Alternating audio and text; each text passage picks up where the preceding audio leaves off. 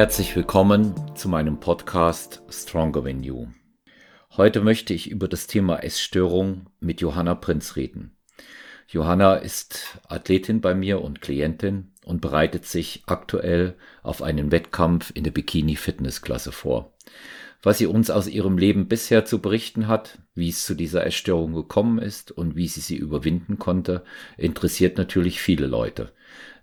Haben hier ein sehr sensibles Thema, über das wir heute sprechen werden. Deshalb bin ich gespannt auf eure Reaktionen hierzu. Sehr, sehr gerne, auch im Feedback. Und jetzt herzlich willkommen, Johanna Prinz. Ja, Johanna, herzlich willkommen nochmal bei Stronger Than You. Ich freue mich ganz besonders, dass du Gast heute bist. Ähm, nicht nur wegen des sensiblen Themas, was wir da haben und du auch dort äh, bereit bist, darüber zu berichten, sondern einfach auch deshalb, weil wir beide uns schon eine ganze Weile kennen jetzt du von mir trainiert wirst und wir auch befreundet sind miteinander. Deswegen ist es schön, dass du da bist und Gast bei Stronger Than You. Ja, hallo Olaf, ich freue mich auch, dass ich da sein darf. Vielen Dank für die Einladung.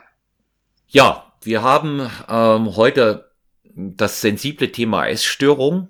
Hm, sensibel deshalb, weil äh, sehr vieles unbekannt ist, auch noch im Allgemeinen, was dazu führt, auch welche Arten von Essstörungen es gibt und sensibel zum anderen, weil du auch unmittelbar davon betroffen bist, Schrägstrich warst. Und wir wollen einfach heute mal die Gelegenheit nutzen, ähm, über so etwas zu sprechen, weil es ja häufig auch sehr gern verschwiegen wird. Und ja, dich hat ähm, diese Problematik in, in jungen Jahren ereilt und ähm, ja. erzähl, erzähl doch unseren Hörerinnen und Hörern mal, wie, wie sich das bei dir eingeschlichen hat, der Prozess.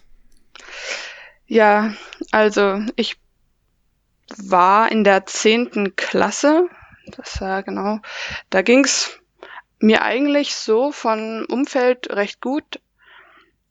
In der Schule die Noten waren okay, ich hatte Freunde. Und ich weiß noch, dass es in den Sommerferien war. Wir waren in Italien am Strand und ich habe einfach gemerkt, ich fühle mich nicht mehr wohl in meinem Körper und ich bin auch dann am Strand nur noch mit Oberteil rumgelaufen, also nicht im Bikini, sondern hatte irgendwie immer ein T-Shirt an oder ein, äh, ein Top oder so und ja, habe dann nach dem nach diesem Sommer Bilder angeschaut von dem, von dem Urlaub und fand mich einfach nicht gut und habe mir gedacht, ja gut, dann ähm, möchte ich, ich möchte ein bisschen abnehmen. Und ich muss dazu sagen, ich war nie, nie übergewichtig oder so. Ich war immer, eigentlich immer an der Grenze zum Untergewicht, schon immer, weil wir eine sehr sportliche Familie sind und ja, unsere Eltern da auch immer sehr darauf geachtet haben, dass wir viel Sport machen und hm. genau. Das war so der Einstieg. Ja, hm, damit sich ähm, unsere Hörerinnen und Hörer das mal vielleicht noch etwas genauer vorstellen können, wie, wie das so in dir aussah.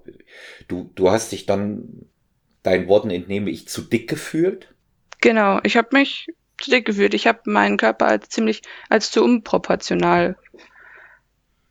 Empfunden. Also ja, so mein, mein, mein Oberkörper zu schmal zu meinem Unterkörper und ja, das hm. war so. Ja. Ja, es, also so wie sich das jetzt auch anhört, ist das praktisch aus dem Nichts gekommen. Es ist so. Ja. Ja. Es ist auch meistens so, dass, also ich kann jetzt auch im Nachhinein nicht konkret irgendeinen ausschlaggebenden Grund festlegen oder ich möchte auch überhaupt gar keine Schuld irgendwem zuweisen. Das kann man meistens auch gar nicht so konkret machen. Klar gibt es manchmal bei dieser Erkrankung Auslöser, aber jetzt bei mir persönlich könnte ich jetzt nicht konkret sagen, was da der Auslöser war. Hm. Also ich weiß ja, weil wir uns jetzt wirklich auch in der Zwischenzeit gut kennen. Wir arbeiten seit fast zwei Jahren zusammen in ja. der Athletenbetreuung, weil du ja ähm, vorgenommen hast, auch einen äh, Bikini-Wettkampf in der Bikini-Fitness-Klasse zu absolvieren. Da kommen wir aber noch später drauf, auch wie wir da ja. in dem Bereich zusammenarbeiten. Da kann ich ja ähm, auch Gott sei Dank was beitragen dazu ähm, und ähm, auch zu berichten, wie unsere Zusammenarbeit verläuft. Ähm, du hast es gerade gesagt, du kommst aus einer sportlichen Familie. Ähm, du bist äh, Tänzerin, du tanzt ja nach wie vor. Ich kenne ja auch deine ganzen sportlichen Aktivitäten. Du spielst ja. äh, Beachvolleyball. Du, man muss das wirklich auch mal sagen, du bist auch extrem sportlich. Ja. Und in, insofern überrascht das eigentlich umso mehr, dass man feststellt, jemand, der das so ist und so lebt, auch in sehr jungen Jahren, ähm, hat so ein, ähm, ja, hat so ein Körperbild entwickelt. Ja. ja. ja. Ähm, wie, wie ging, wie ging's dann weiter? Also zehnte Klasse, da warst du 16 oder 17, nehme ich Genau, an. so 16, 17. Genau, wie ging's dann weiter? Ja, also ich habe dann angefangen, erstmal die äh, Süßigkeiten und so Snacks und so wegzulassen. Also wir haben zu Hause eh eigentlich fast nie Süßigkeiten bekommen, das war eh rar. ähm, aber trotzdem habe ich die dann weggelassen und dann irgendwie auch angefangen, dann meine Brotzeit in der Schule zu verschenken ähm, oder auch nichts mitzunehmen. Es war einfach so ein schleichender Prozess. Dann habe ich gesagt, ich bin Vegetarierin. Dann, das ist ja auch immer ein, ja, wie soll ich sagen, unauffälliger, äh, eine unauffällige Möglichkeit, dass dann ein ganzer Batzen an Lebensmitteln einfach mal rausfällt. Und ähm, ja, bis zum Abitur habe ich dann zehn Kilo, glaube ich, so ungefähr verloren gehabt. Und danach haben meine Eltern, wollte ich eigentlich mit meinem damaligen Freund nach Spanien fahren, aber meine Eltern haben dann gesagt, oh nein, du fährst nicht nach Spanien, weil sie auch irgendwie Angst hatten, dass ich da vielleicht ähm, umkippe oder so, sondern sie haben gesagt, du gehst jetzt in eine Einrichtung und lässt dir helfen. Und das war so mein erster, mein erster Aufenthalt in so einer Wohngruppe. Mhm. Und da war ich aber mental noch überhaupt gar nicht dazu bereit, mir irgendwie in irgendeiner Weise helfen zu lassen und habe das auch absolut nicht eingesehen. Ich habe auch nicht eingesehen, dass ich ein Problem damit habe. Und ich war äh, ein halbes Jahr dort und das hat absolut überhaupt gar nichts gebracht. Also ich habe in der in diesem halben Jahr vielleicht 700 Gramm zugenommen, bevor die mich dann rausgeschmissen haben, weil sie einfach gesehen haben, dass es nichts hilft. Ja, dann bin ich wieder nach Hause eingezogen, also zu Hause. Und dann ging das Ganze erst richtig los, weil ich dort in der Einrichtung eher, keine Ahnung, also eher noch Techniken gelernt habe, wie ich noch schneller quasi abnehmen kann. Und ähm, da hat sich dann mein Sportkonsum oder wie soll ich das, ja, meine Sportaktivität nochmal extrem gesteigert danach. Also ich bin dann jeden Tag laufen gegangen, habe in der Früh und am Abend so Gymnastik gemacht und ja, das war dann so die schlimmste Phase hm. von meiner Erkrankung.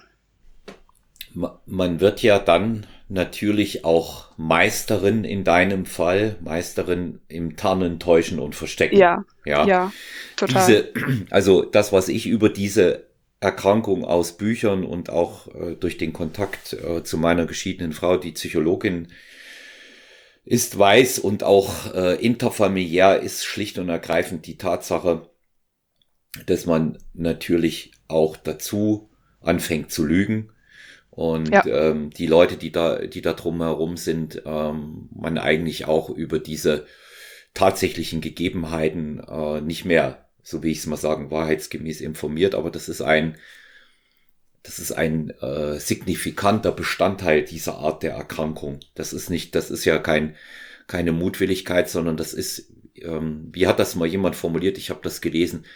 Ähm, eine Form, den Tag über die Runden zu bringen.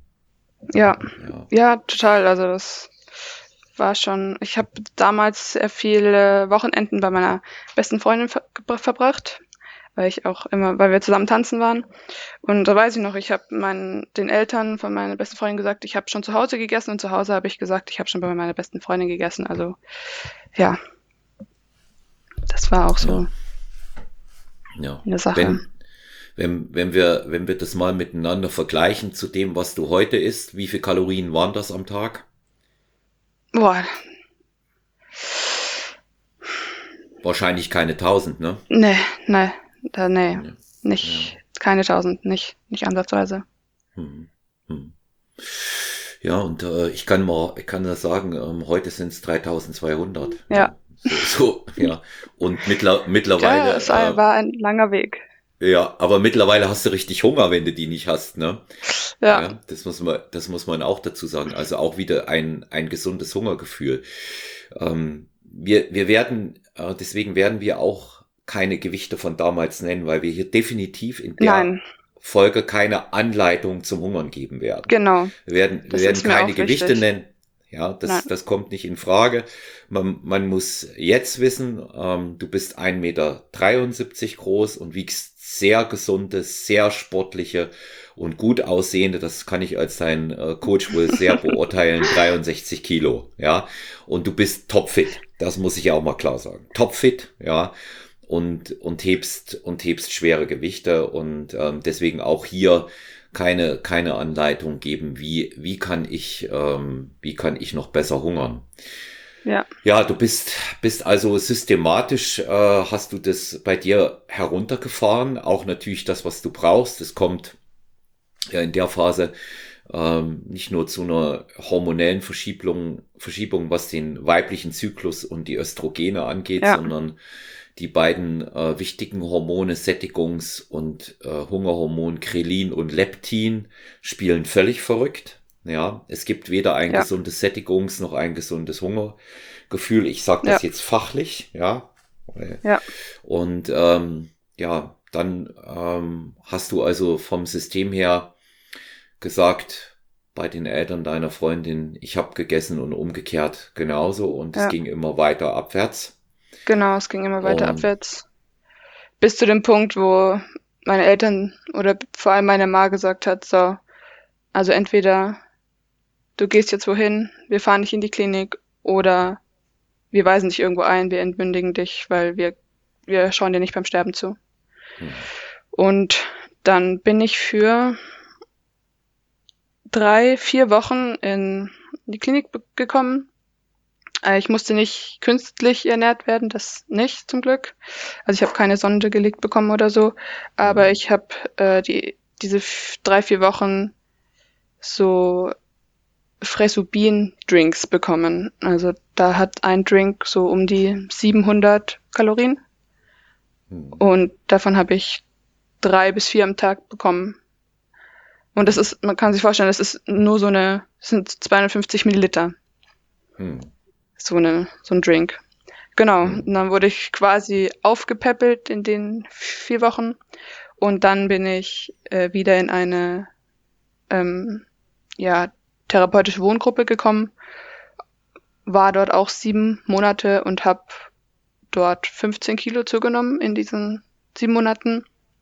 Es war auch, hat auch, also gut angeschlagen, die Therapie, aber ich habe sie dann am Ende hin äh, von mir aus abgebrochen, weil ich in einen Gewichtsbereich damals dann gekommen bin, in dem, in dem ich mich nicht wohlgefühlt habe und äh, ich wollte auch dann nicht mehr weiter zunehmen. Und ja, habe das eben dann abgebrochen und bin wieder nach Hause gezogen. Und dann wusste man, also wussten meine Eltern und ich, aber dass es nicht gut gehen würde, wenn ich zu Hause wohnen bleibe. Also bin ich dann in das damalige Haus meiner Oma gezogen. Das stand damals noch leer. Und ja, wie lange habe ich dort gewohnt? Drei Monate so um die drei Monate, genau, ähm, wo aber dann meine Krankheit mich wieder eingeholt hat und ich wieder innerhalb von diesen drei Monaten wieder zehn Kilo verloren habe und meine Ma dann wieder gesagt hat, Johanna, bitte such dir was. Und dann habe ich mir ein letztes Mal eine Klinik rausgesucht. Und dieser Aufenthalt hat wirklich viel geholfen. Das waren, das war auch nicht lange, das war auch nur so drei Monate, wo ich dort war. Und nach dem Aufenthalt bin ich dann wieder nach Hause. Und dann habe ich mir vorgenommen, also von mir selber aus gesagt, so Johanna, wenn du das jetzt nicht schaffst, dich da rauszuziehen, dann schaffst du es nicht nochmal. Das habe ich irgendwie in mir gespürt. So, wenn du jetzt nochmal abrutscht, dann, dann kriegst du die Kraft nicht mehr zusammen, dich da rauszuholen, weil es ist wirklich, wirklich anstrengend, sowas. Also das, so eine Therapie und so lang sich immer wieder da rauszukämpfen, um jedes Gramm, jedes Kilogramm zu kämpfen, das ist schon wirklich anstrengend und deswegen habe ich mir gedacht, so, wenn du es jetzt nicht schaffst, dann schaffst du es nicht. Und ich wollte dann auch einfach nicht mehr mir jedes Mal mein Leben wieder kaputt machen lassen von der Krankheit. Also das ist halt, ja, jedes Mal, wenn man raus ist aus so einer, aus so einer Anstalt oder ja, war es so, dass man sich wieder was aufgebaut hat. Ich hatte das Studium angefangen, ich hatte im Praktikum angefangen und jedes Mal musste, musste man alles wieder abbrechen und musste wieder von Null anfangen. Hm. Ja. Es ändert einfach alles, ne? Ja, total. Ja, es, ändert, es ändert einfach alles und hm, ich kann ähm, unseren Zuhörern und Zuhörern auch sagen, ähm, ich kannte das insgesamt noch nicht, diese Geschichte in der Breite. Äh, ist auch für mich neu, bin jetzt auch äh, ziemlich betroffen. Ähm, aber ohne, ohne das, weil ich ja den Weg daraus äh, kenne und wir ja in der positiven Ebene zusammenarbeiten, die ja, sich daraus entwickelt hat. Absolut. Ja, ähm, bin ich eben äh, besonders, äh, sag ich mal, betroffen von, von der Dauer. Ja, es ist ja ein zeitlich auch ein wahnsinnig langer Vorgang. Ja, ja einmal, einmal dieses Reinrutschen in das Ganze und dann wieder raus. Du, du sagst jetzt so, ähm, das, das natürlich auch mit der Gewissheit, es überwunden zu haben. Diese grobe und harte Phase sagst du, ja, das waren nur drei Monate und da waren sieben. Ich lasse mir jetzt gerade mal so bei einem jungen Menschen, wie du es bist, durch den Kopf gehen, wie lange das auch insgesamt ist. Und ja, es ähm, war lang. Ja, das ist, es ist eben, es ist eben dann auch äh, tatsächlich eine, eine sehr, sehr lange Zeit insgesamt. Und ja, in, in den, in den Phasen, sag ich mal, wo du in den tiefsten Tälern warst mhm. und eben aber auch darüber hinaus hast du aber immer Sport gemacht, ne? Ja, also Sport war ja in den tiefsten Tälern war das, würde ich sagen, kein gesundes Verhältnis. Hm. Aber es war mir immer, also war immer wichtig und hat mir irgendwie auch immer ähm, doch auch Kraft gegeben. Hm. Und war auch dann zum Schluss die Motivation, da rauszukommen aus dem Ganzen.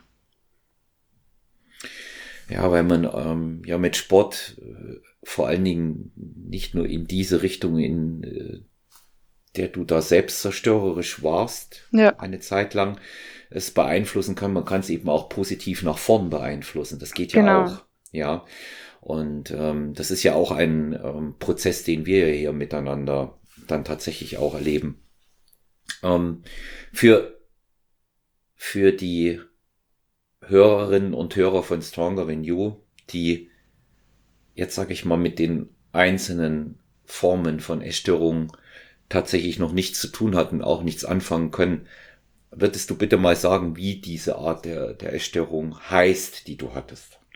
Ja, klar. Also meine äh, Form der Essstörung heißt Anorexie, äh, Schrägstrich Magersucht. Ähm, und das ist ja, typischerweise die Art von Essstörung, wo man das Essen verweigert, also nichts bis, also kaum bis nichts isst und ja, jegliche Nahrungsaufnahme eben verweigert. Hm. Und ähm, ja, es gibt eben auch andere Essstörungs, ähm, Essstörungs Formen wie Bulimie. Das ist, ähm, wenn man normal bis übermäßig viel isst und das dann erbricht wieder. Äh, meistens, also oft gibt es auch eine Mischung zwischen Anorexie und Bulimie, weil klar, man kann dieses Hungern nicht die ganze Zeit durch, also das hält man nicht durch. es gibt Phasen, wo du dann, wo das Hungergefühl einfach dann so überwältigend ist, dass ja, man dann normal ist und dann halt sich ähm, übergibt. Also das mhm. gibt's auch so Misch Mischformen aller, aller Art. Und dann gibt's noch Binge-Eating. Da weiß ich aber nicht so viel drüber. Ich weiß nur, dass es dann die Form ist, wo man wirklich übermäßig viel isst und dann entweder das wieder erbricht oder auch nicht. Das, also eben auch nicht. Ja, aber darüber weiß ich nicht so viel. Ich hm. hatte mal eine Mitpatientin, die sowas hatte, aber darüber kann ich nicht viel sagen. Hm. Ja, also denke, es ist ganz gut, wenn man äh, das Ganze auch mal äh, namentlich äh, genannt hat.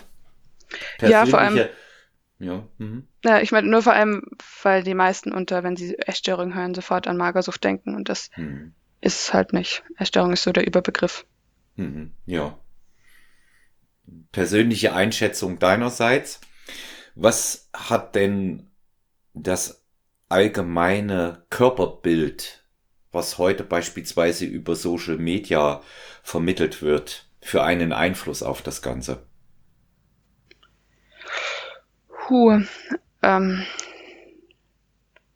finde ich schwer zu sagen, weil es immer verschiedene Einflüsse hat. Klar, also das vermittelte Schönheits- und Körperideal kann auf jeden Fall eine, also dazu führen, weil sich junge Mädchen mit Leuten vergleichen, die es, also die es im realen Leben halt nicht gibt, die halt auf Insta irgendwas vorgeben, was so nicht existiert durch die ganzen Filter und so weiter. Aber es muss auch nicht sein. Also ich finde es immer schwierig, das darauf zu schieben, weil es einfach so viele verschiedene Auslöser und Ursachen haben kann. Es kann immer Einfluss haben. Also ich hm. hatte auch bestimmt auch Vorbilder, die meiner Meinung nach schlanker und besser aussahen als ich und ich wollte sie erreichen. Aber das war nicht meine vorwiegende Motivation, würde ich sagen. Hm. Ja, ich habe die Frage jetzt deshalb gestellt, weil ich ähm, durch unsere Gespräche eben auch äh, in dem Bereich deine Antwort auch kannte. Ich finde es auch sehr wichtig. Es, es hat verschiedene Einflüsse. Ja, dieses ja. Körperbild, was vermittelt wird, kann ein Einfluss sein. Ähm, ja, man und muss ich, auch also immer ich, wieder. Mhm. Man muss auch oft drauf aufpassen, was die Mädels so konsumieren. Das auf jeden Fall, aber. Entschuldigung, ja. ich wollte nicht unterbrechen. Nein, nein, nein, hast du, hast du nicht. Es, das ist ja, das ist ja auch immer das, was ich dazu sage. Ich sag's immer aus Athletensicht, darüber haben wir ganz häufig schon gesprochen, nicht ja. nur mit dir, sondern auch mit anderen. Vergleicht euch nicht so sehr mit ja. anderen. Wir haben ja aber ein, es ist eine gesündere Betrachtungsweise, die wir haben. Ich sag immer, vergleicht euch deshalb nicht, weil die beispielsweise auf einer Bühnenpräsentation ganz anders aussehen, wenn man nebeneinander steht. Ja. ja. Es, es gibt aber eben auch ganz, ganz andere Eindrücke, die, äh, die jeder für sich in diesem Bereich auch verarbeiten muss. Und ich bin tatsächlich der Meinung, dass es auch ein Mitauslöser, wie du es gerade gesagt hast, kein alleiniger, aber ein Mitauslöser für so etwas sein kann, ja.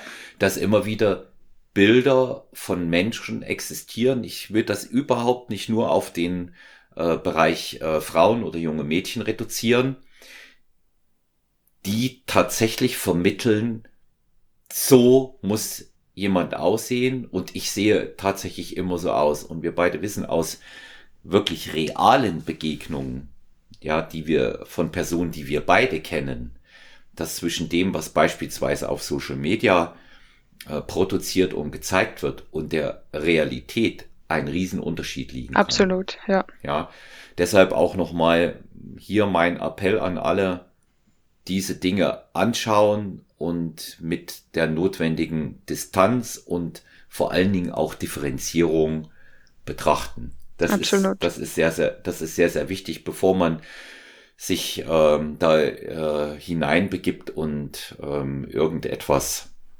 ähm, irgendetwas macht, was gegebenenfalls dann wirklich zu einer, zu einer ungesunden Lebensweise auch führt. Ich, ähm, ich muss dazu sagen, auch wenn es immer behauptet wird, wir haben auch darüber bereits gesprochen, Essstörung, wir nehmen den Oberbegriff jetzt hier, ja. gibt es schon immer. Es ist nur so, dass die früher nicht als solche wahrgenommen wurden. Ja. Ich sag's mal jetzt, als ich so alt war wie du, wie es dir passiert ist, so mit 17, mhm. 18, hat's das auch gegeben.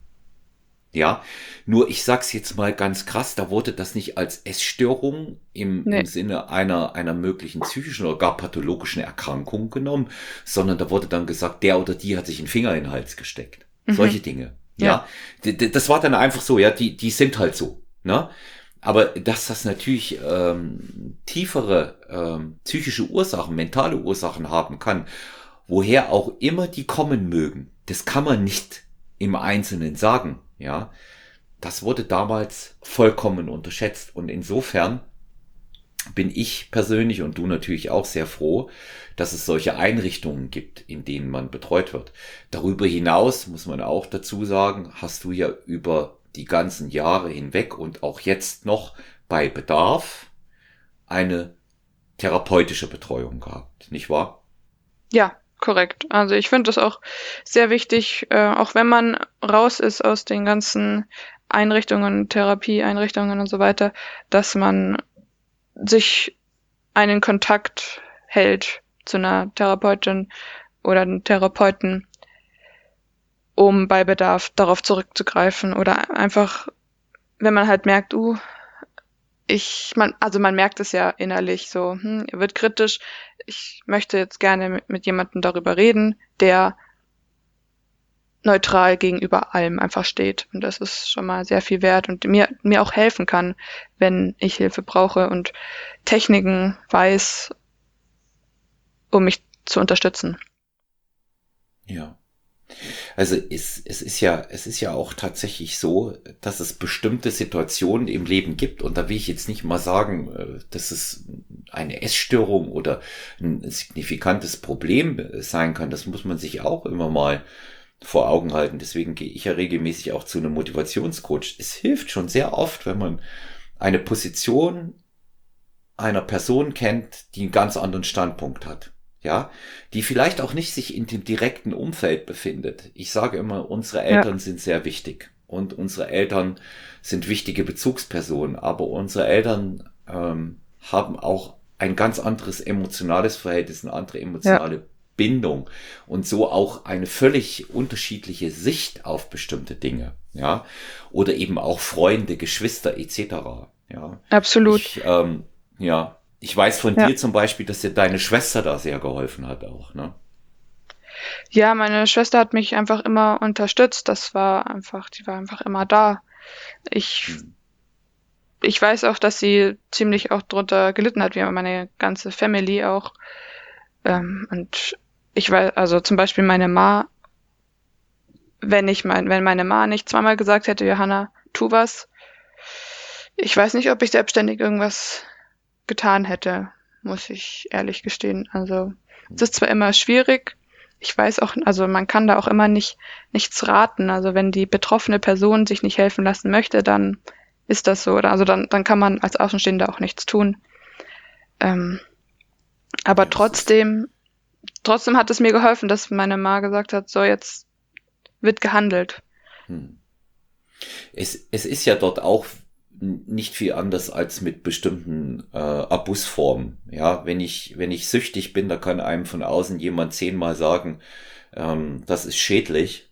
Äh, wahrscheinlich weiß ich das auch selber, ja. aber ich mache trotzdem weiter. Weil wenn man, wenn man, es ist ja immer das große Problem, was viele von außen nicht verstehen. Du hast es ja auch damals gewusst dass es dir nicht gut tut, dass es gegebenenfalls, das muss man mal so klar sagen, wie es ist, dein Leben gefährdet. Ja. Aber es gab keine Möglichkeit, dort auszusteigen. Es geht nicht von alleine.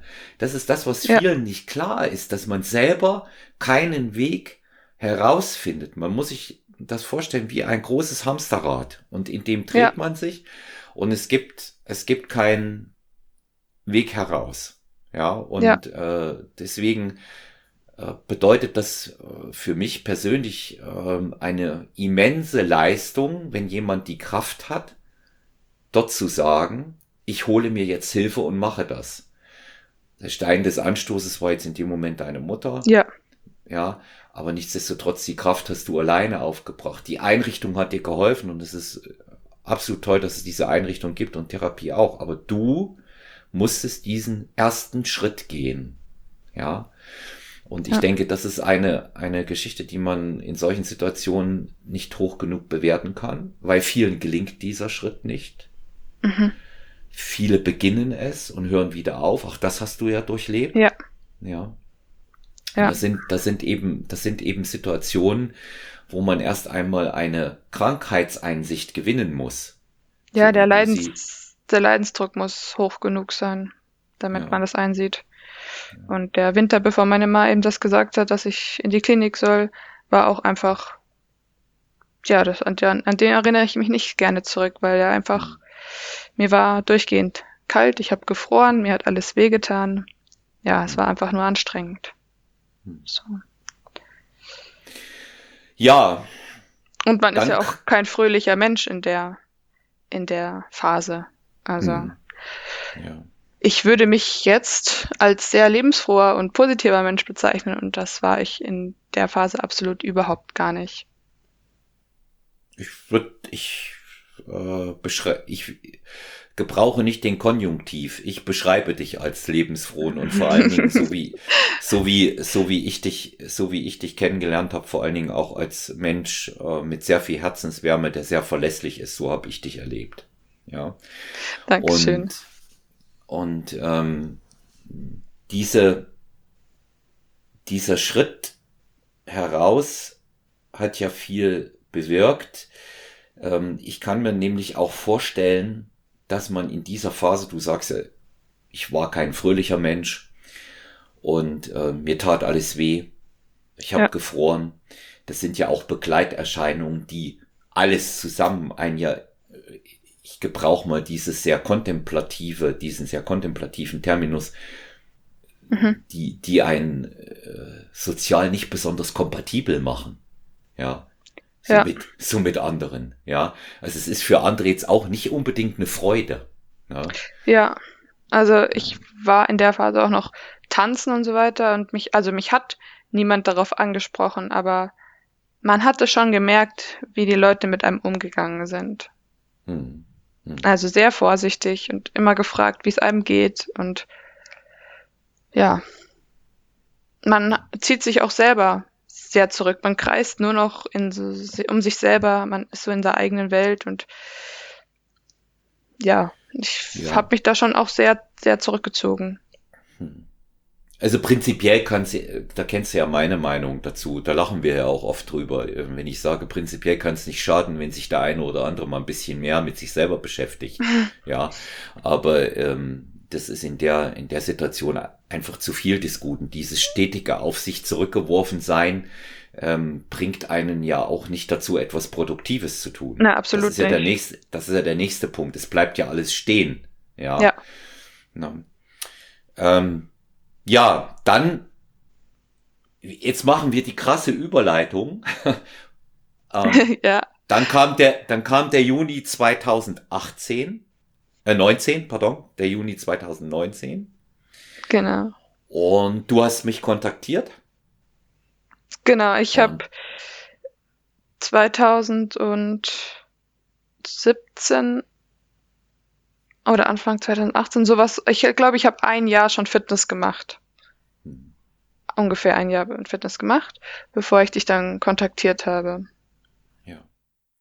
Genau. Und ja, was? Entschuldigung. Ja, ja, ja. Also der, der, dass wir das auch ähm, unseren Zuhörerinnen und Zuhörern sagen. Der, der Grund der Kontaktaufnahme war welcher? Ich wollte auf die Bühne. Das war so mein. Ziel. Also ich habe mit Fitness grundsätzlich angefangen, weil ich eben, weil ich mir selber gedacht habe, das ist ein guter Weg, ähm, mich auf ein gesundes Gewicht hoch zu trainieren. So würde ich das mal bezeichnen. Und mein, meine Körperideale würde ich sagen, haben sich auch geändert. Ich wollte, ja, ich wollte sportlich sein und auch einen dementsprechenden Körper haben, auch nicht mehr diesen, also nicht mehr so, ja, zerbrechlichen Körper haben. Hm. Und deswegen habe ich angefangen zu trainieren und das hat anfangs auch gut funktioniert. Ähm, ich habe mit meinem damaligen Freund angefangen. Der hat mir, der hat mich gleich mit in sein Trainingsprogramm eingeweiht. Wir sind vier, fünf, ja, vier bis fünfmal die Woche ins Fitness gegangen. Ich habe das Tracken angefangen auch. Und er hat mir sehr viel, also er hat mir alle Grundübungen beigebracht und ja, ich habe einfach mit ihm so mittrainiert. Und ja, dann hat, dann war eben die Trennung und danach war ich so ein bisschen auf mich alleine gestellt. Und dann habe ich im Internet versucht, mich zu informieren, so, weil ich gemerkt habe, das geht irgendwie nicht weiter. Also mein, mein Gewicht ist stagniert, meine Leistung ist stagniert und ich war so ein bisschen so, ich weiß nicht, was ich noch machen soll. Und habe dann im Internet recherchiert und das ist mir auch im Nachhinein jetzt ähm, nochmal eingefallen, dass ich dann auch auf gegoogelt habe, Ernährungspläne Frauen, Muskelaufbau. Und da habe ich dann diverse Pläne gefunden, aber die gingen nie über, also das Maximum, was ich gefunden habe, war bei, da war bei 2,7 Schluss, also bei 2700 Kalorien war das Schluss. Und ich bin auch nicht drüber gegangen, weil ich mir dachte, das macht man nicht. also in allen anderen Ernährungsplänen war das eh äh, so hoch eh nicht drin und ja. Und dann hatte ich den Pla Plan, auf die Bühne zu gehen. Auch eben, weil ich auf an einen Punkt gekommen bin, wo ich nicht weitergekommen bin. Und ich mir gedacht habe, okay, ich brauche ein gescheites Ziel und ich brauche jemanden, der mir einfach sagt, was ich zu tun habe und ich das einfach machen kann und ich nicht so auf mich allein gestellt bin, weil ich einfach, ja, ich hatte auch ein bisschen Angst, dass es dann wieder, dass ich das dann wieder in die andere Richtung lenke. Und das wollte ich nicht. Und dann habe ich nach Fitness Wettkampftrainern gegoogelt und bin dann auf dich gestoßen. Hm. Ja, da haben wir jetzt, sage ich mal, beginnt ein etwas längerer Part von mir, dass ich als Trainer auch ähm, darüber berichten kann. Wir haben uns dann ähm, im Juni kennengelernt. Da war zunächst einmal ein äh, Formcheck, ich nenne das immer Eingangscheck, den ich mit allen ähm, Klienten mache, jetzt vollkommen unabhängig, ob sie Wettkämpfe absolvieren wollen oder nicht. Es geht ja immer um ein körperliches mhm. Ziel, wenn jemand zu mir kommt. Der Und, aber auch ähm, äh, glücklicherweise noch zustande gekommen ist. Ja, ja, ja, weil es war ja, es war ja tatsächlich anders. Ursprünglich habe ich ja gesagt, zu dir, du, äh, bei mir ist es terminlich eng und ja. Klienten eng. Ich habe so und so viele, aber da zu dem äh, Zeitpunkt hast du ja tatsächlich schon mal deine Hartnäckigkeit bewiesen und hast äh, zu mir gesagt, ich möchte. Das hat mich damals übrigens sehr beeindruckt. Das habe ich auch erzählt. Das habe ich auch anderen erzählt. Du hast nämlich gesagt, ich möchte trotzdem wissen, was du dazu meinst. Schau mich bitte trotzdem an. Ja. Das weiß ich noch. Wir haben telefoniert, ja. das zweite Mal, ich habe gesagt, du Johanna, Mensch, hatten ja jemand anders, den wir beide kennen noch und mhm. ähm, der hattest du dich ja auch vorgestellt. Und ich habe zu dir gesagt, ähm, weil es könnte zeitlich eng werden, möglicherweise habe ich, ich habe gesagt, ich habe nicht die Zeit für dich, die du normalerweise brauchen würdest. Und genau, ja. Genau. Und dann kam der Termin zustande. Wir haben uns auch sehr gut äh, verstanden. Da ist es für mich auch immer wichtig, dass die Chemie passt, wenn ich mit jemandem da zu tun habe. Und ähm, der Formcheck war und ähm, muss auch ganz klar sagen, äh, dass nicht nur ich davon überzeugt bin, das hat überhaupt nichts mit deiner Vorgeschichte zu tun. Das muss man jetzt auch mal ganz klar sagen. Das trenne ich davon auch klar ab. Das Athletensein. Das Athletensein ja. trenne ich ab davon. Die Entwicklung ist etwas anderes dahin, ja ähm, nicht nur ich der Meinung bin, dass du ein äh, Potenzial für Wettkämpfe hast, das sehr, sehr gut ist. Also du hast auf alle Fälle ähm, da Treppchenpotenzial in dir und ähm, allein von äh, Form, Muskelbildung und Aussehen bist du tatsächlich auch jemand, der äh, für die Frauen Bikini-Fitness-Klasse geeignet ist, auch äh, nicht zuletzt, äh, weil du dich sehr gut bewegen kannst durch deine ähm, hervorragende tänzerische Ausbildung. Das sind ja alles so Dinge, die dort mit reinspielen. Es ist nicht jeder dafür geeignet. Auch wenn das heute oft suggeriert wird, ja, machen wir mal einen Bikini-Wettkampf oder gehen wir mal in die Figurklasse. Ich bleibe dabei. Nicht jeder hat das Potenzial dafür. Ja. Und das geht, das geht immer, das geht immer in alle Richtungen. Ja. Ja, dann haben wir angefangen miteinander zu trainieren. Mhm. Und ähm, du hast ähm, Ernährungsplan bekommen. Wir sind relativ zügig, ja. sage ich jetzt mal, auch äh, trotzdem immer konstant mit den Kalorien hochgegangen. Waren auch relativ äh, schnell ähm, auf zunächst mal 3000 Kalorien. Ja. Und das war für mich schon, das war für mich schon, hm. schon, schon, schon, schon ein Stück. Ja. Ja. Und dann war, stand ja die Planung für den ersten Wettkampf an im vergangenen Jahr, aber da kam Corona dazwischen. Mhm. Und wir haben danach gesagt, wir haben tatsächlich eine Wettkampfdiät probiert. Nicht ultra scharf sind wir die gegangen, sondern deshalb, weil wir mal sehen wollten, wie reagiert der Körper zum einen darauf, wobei bei dir Wettkampfdiät ähm, tatsächlich äh, eher eine Übertreibung ist, weil bei dir geht's darum, dass man, dass man die Form, sag ich mal, einem einen Feinschliff drauf tut. Du zählst ja auch zu denen, die in der Zeit noch relativ gut essen konnten.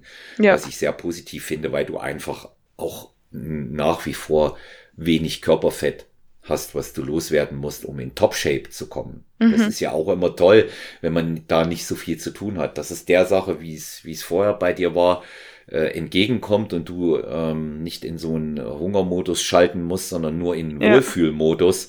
Das ist ja das nochmal, um das mal zu erklären. Wir haben ausgemacht, dass es für dich einen Wohlfühlmodus an, an Essen gibt und das sind eben nicht die 3,2, sondern irgendwas ja. zwischen 2,7 und 2,8. Ja. Auch sehr viele Kalorien, was ich sehr gut finde. Aber darüber hinaus war es wichtig, die Kalorien hochzusetzen, damit noch etwas passiert. Ja. ja in puncto Leistung, nach Leistung folgt ja immer Zuwachs an Muskulatur, die wir eben auch in so einer Klasse wie der Bikini-Klasse brauchen. Und ich, ähm, du hast ja noch lange nicht das äh, Ende deines äh, physischen, deines genetischen Potenzials erreicht.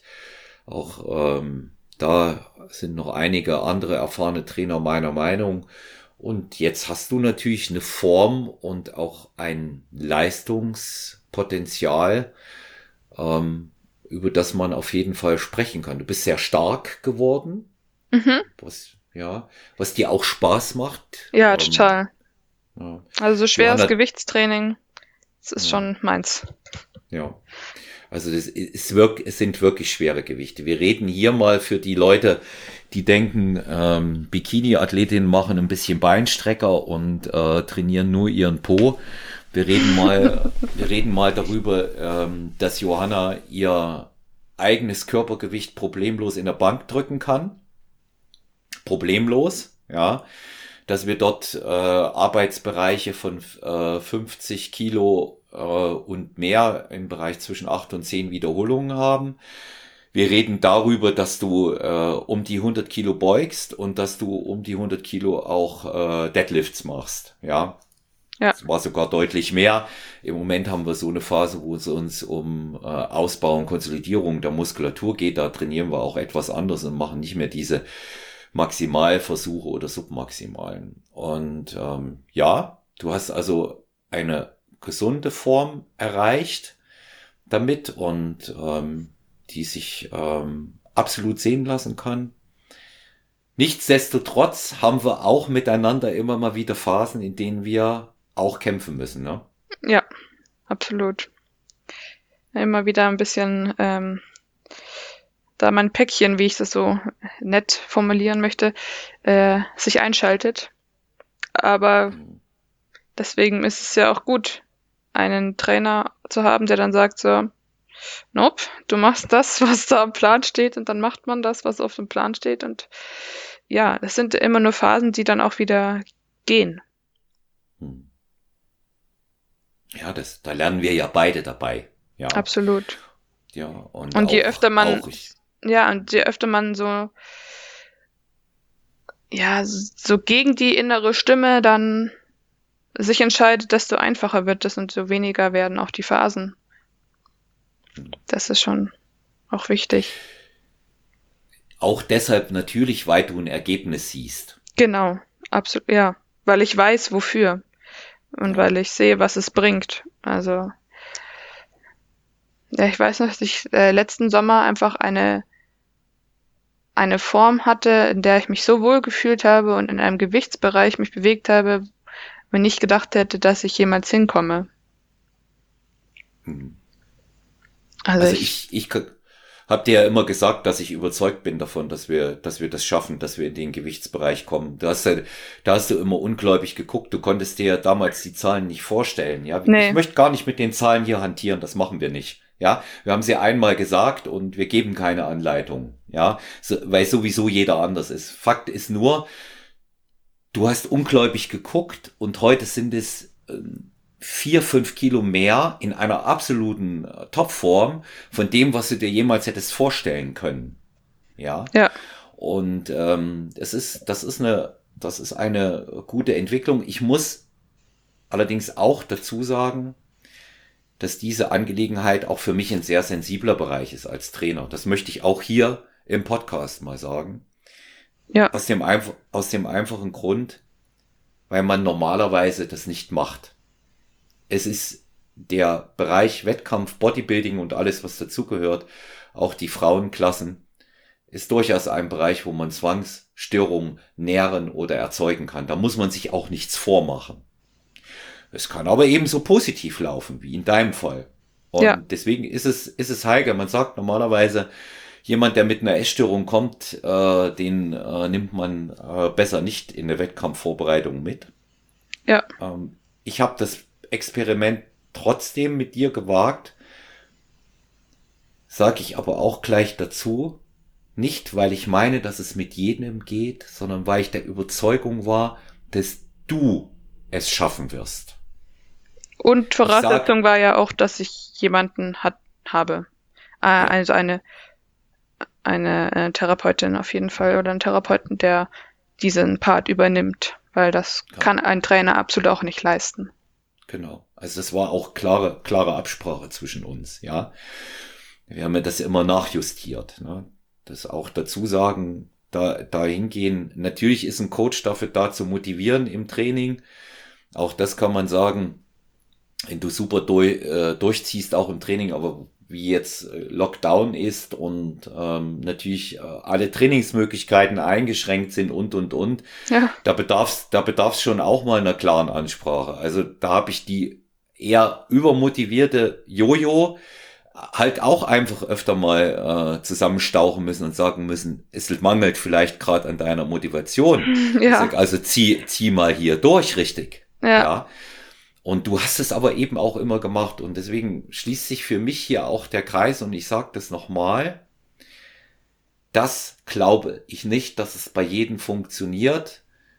Schon allein vorbeugend, damit nicht jeder sagt, ja, der Olaf, der macht das. Der Olaf Mann kann das mit Leuten, die eine Essstörung haben, dort mhm. reinführen. Nein. Das beziehe ich ganz konkret auf deine Person. Ich war überzeugt davon, dass du es aufgrund deiner körperlichen Voraussetzungen schaffst. Das hatte mhm. nichts mit deiner Essstörung zu tun. Ja, das ja. möchte ich hier nochmal ganz ausdrücklich sagen. Ich war von dir überzeugt als Athletin. Und das sind ganz wichtige Differenzierungen, die man hier vornehmen muss, weil, jetzt kommt der ganz entscheidende Punkt, über den sich viele wundern werden. Ich habe dich immer so behandelt, als ob du gesund bist. Ja. Und das war mir auch wichtig, weil das würde ich jetzt sagen, bin ich auch so. Noch nicht so. Kleine Rückfälle nicht ausgeschlossen. Genau. Ja, das ist ja, das kann man immer mit genau, dem Augenzwinkern sagen. Dramatisches, ja. genau. Ja. Du kämpfst dich ja auch raus. Es ist ja so, dass, es, dass du den Antrieb selber hast. Das ist ja kein, ist ja nicht so, dass dich jemand da rausholen muss. Ja. Richtig. Ja. ja. Ich, die, die Richtung stimmt und ich bin motiviert, da das weiterhin so durchzuziehen und ja, es macht mir auch absolut Spaß und das ist einfach auch schön zu sehen, zu was man in der Lage ist. Ja. Ja, also man, man merkt auch an der Art, wie wir darüber sprechen und wer die sonstigen Podcast-Folgen kennt, dass das äh, ist ein, ein sensibles Thema und auch kein leichtes, dem wir uns hier angenommen haben. Und ähm, ich möchte jetzt auch in die Zielgerade einbiegen, um das Ganze auch thematisch mal auf die Zuhörerinnen und Zuhörer wirken zu lassen. Mhm. Ähm, möchte dir aber sehr gerne das Schlusswort hier überlassen, Jojo, dass du nochmal in dem Zusammenhang sagst, was dir persönlich wichtig ist. Ja, gerne. Also, was ich unseren Zuhörern und Zuhörerinnen ähm, gerne mitgeben möchte, ist, oder ja, was mir persönlich wichtig ist, dass gar nicht jetzt mal auf irgendeine, auf eine Essstörung bezogen, sondern eher auf Frauen im Bodybuilding oder im, im Fitnessbereich allgemein, habe ich ihr das Gefühl, dass immer noch so ein bisschen diese Vorurteile oder diese Angst von Frauen überwiegt, schwere Gewichte anzufassen oder mal ähm, ja auch mehr zu essen, um Muskeln wirklich aufzubauen. Ich kenne viele, die sagen, ich würde gerne also Muskeln aufbauen und so, aber sie trauen sich nicht, diese Komponente Essen so anzugehen, dass das auch wirklich was vorangeht. Und da würde ich gerne ja motivieren dazu. Vor allem eben die Frauen oder auch generell Leute, die sich eher schwer tun mit Muskeln aufbauen oder zunehmen, dass sie sich mal hinsetzen, vielleicht mal ihre, ihre Kalorien tracken, um zu sehen, wo stehe ich und dann in der, in der Hinsicht ein bisschen regulieren und weil was ich an Erfahrung gemacht habe, ist, dass ja, mehr Essen einfach auch viel bringt und dass man da hingehend sich nicht so viel Angst machen muss. Sondern im Gegenteil, es hilft so viel und es bringt einen so viel weiter und ja, man, man bringt sich um so viel Lebensfreude auch. Mein, mein Ex-Freund hat immer einen Satz gesagt, Fitness soll dein Leben bereichern und nicht beschränken. Und ich finde, das ist ein schöner Satz. Hm. Das finde ich auch. Ich lasse deine, deine Schlussworte jetzt so stehen, weil ich dem gar nichts hinzufügen kann, weil ich sie so gut finde. Ähm, wir beide freuen uns über Feedback zu dieser Episode, wie immer eigentlich. Abonniert Stronger Than You bei Spotify, Apple Podcasts oder iTunes. Lasst eine Bewertung da. Sehr gerne Fragen an mann.olaf bei Instagram oder eben auch Stronger Than You Podcast bei Instagram. Natürlich auch an Johanna selber. Jojo Prinz, Johanna Jojo Prinz findet ihr bei Instagram. Könnt ihr gerne fragen. Ja, genau, Jojo.prinz. Genau. Und die persönlichen Dinge, ähm, sehr, sehr gerne auch was äh, Feedback oder allgemeine Fragen angeht. Speziell, wenn gewünscht wird, dass wir auch noch einmal über Johannas Training sprechen, was ich äh, denke sehr bemerkenswert ist, mal können wir das gerne in einer weiteren Folge tun meldet euch dazu auch über personal-trainer.gmx.eu. Ich wünsche allen draußen, kommt gut und gesund durch den Lockdown, wie lange er auch noch gehen mag. Behaltet eure positive Einstellung. Ähm, immer daran denken, kein Training ist auch keine Lösung. Dafür Absolut. gibt's dafür gibt's die schönen Heimprogramme und ähm, alles wird gut. Bis bald, euer Olaf.